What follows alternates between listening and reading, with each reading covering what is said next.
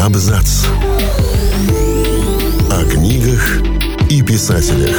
О книгах и писателях. Научная фантастика получила широкое распространение на рубеже 20 века, а сам термин был популяризирован, если не изобретен, в 1920-х годах. Однако этот жанр создавался долго, развиваясь на протяжении сотен лет, когда философы, ученые и писатели стремились сатирически отобразить современные тенденции и институты в своих культурах. Всем привет, я Олег Булдаков, и сегодня я расскажу вам о самых ранних родоначальниках жанра «научная фантастика». Книга Лукиана «Правдивая история», написанная во второй половине второго века нашей эры, в которой причудливо сатирически изображены греческие представления об астрономии, антропологии, географии, теологии, биологии, а также утопические мысли, может восприниматься как один из самых ранних экспериментов в том, что стало позже известным как жанр научной фантастики. Пытаясь высмеять своих предшественников, Лукиан описывает полет на Луну, межпланетные войны и инопланетные формы жизни, примером которых является скрещивание женщин и виноградных лоз, которые опьяняют и тем самым заманивают в ловушку своих жертв. Другая существенная характеристика этого текста, повлиявшая на современную научную фантастику, это концепция альтернативных вселенных, поскольку главный герой Лукиана натыкается на колодец и зеркало, которые позволяют ему наблюдать за происходящим на Земле на расстоянии. Однако одно существенное отличие, выделяющее эту новеллу из жанра, заключается в том, что она никогда не притворяется реальностью и четко заявляет в предисловии, что является полной фантазией, призванной успокоить разум, в то время как большинство научно-фантастических произведений упорно стремятся стать продолжением нашей реальности. Хотя эта японская история, написанная в X веке, в значительной степени относится к сказке, в ней присутствуют специфические компоненты научной фантастики, что делает ее важным родоначальником жанра.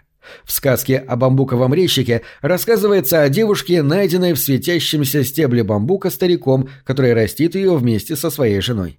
Девушка расцветает и становится красавицей, которая привлекает нескольких женихов. Однако она ставит перед ними невыполнимые задачи, чтобы завоевать свое сердце и скрыть от них, а также от своих приемных родителей свою тайну, что она принадлежит к божественной расе с Луны, куда она обязательно вернется. История рассказана с горько-сладким очарованием, в котором есть моменты юмора, однако заканчивается она печалью. Концепция инопланетной расы, смешивающейся с землянами, стала популярной концепцией многих научно-фантастических произведений, наиболее известным из которых, пожалуй, является «День, когда Земля остановилась». Поскольку Иоганн Кеплер лучше всего запомнился своими революционными астрономическими работами, открытием основных законов движения планеты и последовательным отстаиванием идеи о том, что в центре нашей Солнечной системы находится Солнце, а не Земля, мало кто знает, что ему также приписывают авторство научно-фантастического текста. Сомниум начинался как студенческая работа над вопросом о том, как небесные явления выглядят для наблюдателя на Луне, и после того, как он заявил, что это будет выглядеть так же, как на Земле, он был признан абсурдным. Однако автор продолжал развивать работу до своей смерти в 1630 году, после чего его сын позаботился о том, чтобы она была опубликована. В результате получилась история с главным героем, во многом повторяющим Иоганна, который путешествует на Луну и встречает разумных толстокожих существ, вызывающих воображение читателей образ динозавров и обладающих способностью путешествовать на корабле. Этот новый тип текста обеспечил столь необходимую связь между сугубо фантастическими произведениями Лукиана и более научными произведениями Сирано де Бержерака и его последователей. В этих двух произведениях, опубликованных посмертно, один из самых влиятельных сатириков Франции, Савиньон Сирано де Бержерак, эффектно высмеял религиозные и астрономические верования XVII века. Впервые обнаружив Эдем на Луне с помощью ракетной техники, главный герой книги «Путешествие на Луну» с некоторыми сведениями о солнечном мире убедительно доказывает пустоту концепции Бога после того, как его изгоняют из утопии за богохульство. Затем, после недолгого пребывания на Земле, он придумывает другое средство космического путешествия с помощью фокусирующих зеркал, которые приводят его на Солнце, где он децентрализирует распространенное в то время убеждение, что человек и его мир существуют в центре Вселенной. Эти произведения все явно заложили основу для научной фантастики, которую будут развивать его преемники, такие как Вольтер и Джонатан Свифт. Первоначально опубликованный анонимный текст под названием «Путешествие в несколько отдаленных стран света», который стал известен как «Путешествие Гулливера», тесно связан с его сатирическим тоном и противоречивым характером, который он имел при издании.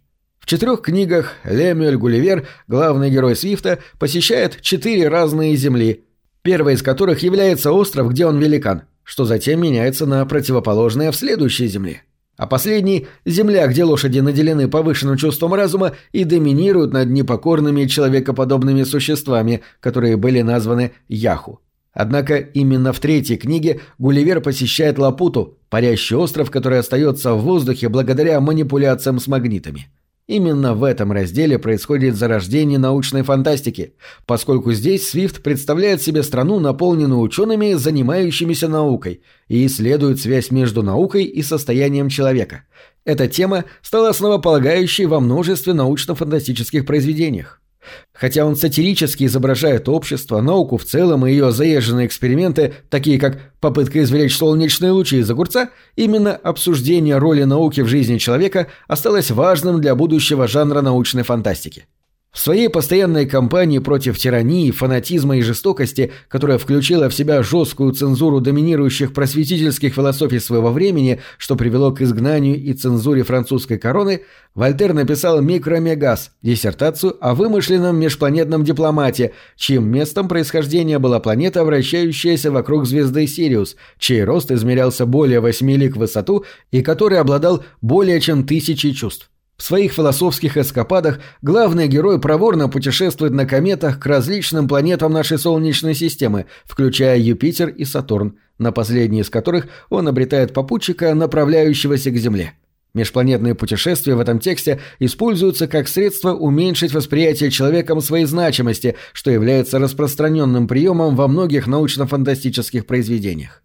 Еще один интересный прием, используемый Вольтером, постоянное внимание к пропорциям этих инопланетных фигур, чтобы читатели могли представить себе масштабы людей и мест, о которых он рассказывает. Это еще один прием, используемый в различных научно-фантастических произведениях, наиболее заметный в жанре жесткой фантастики, в которой точность имеет первостепенное значение. То, что начиналось как способ развлечь друзей в хмурый день, вскоре превратилось в превосходное сочетание готического, философского и зарождающегося научно-фантастического жанров, вдохнув жизнь в одного из самых узнаваемых монстров художественной литературе – чудовище Франкенштейна. Мэри Шелли является автором романа, в котором повествуется о последствиях действий ученого Виктора Франкенштейна, который искусственно создает человека, состоящего из частей тела умерших людей.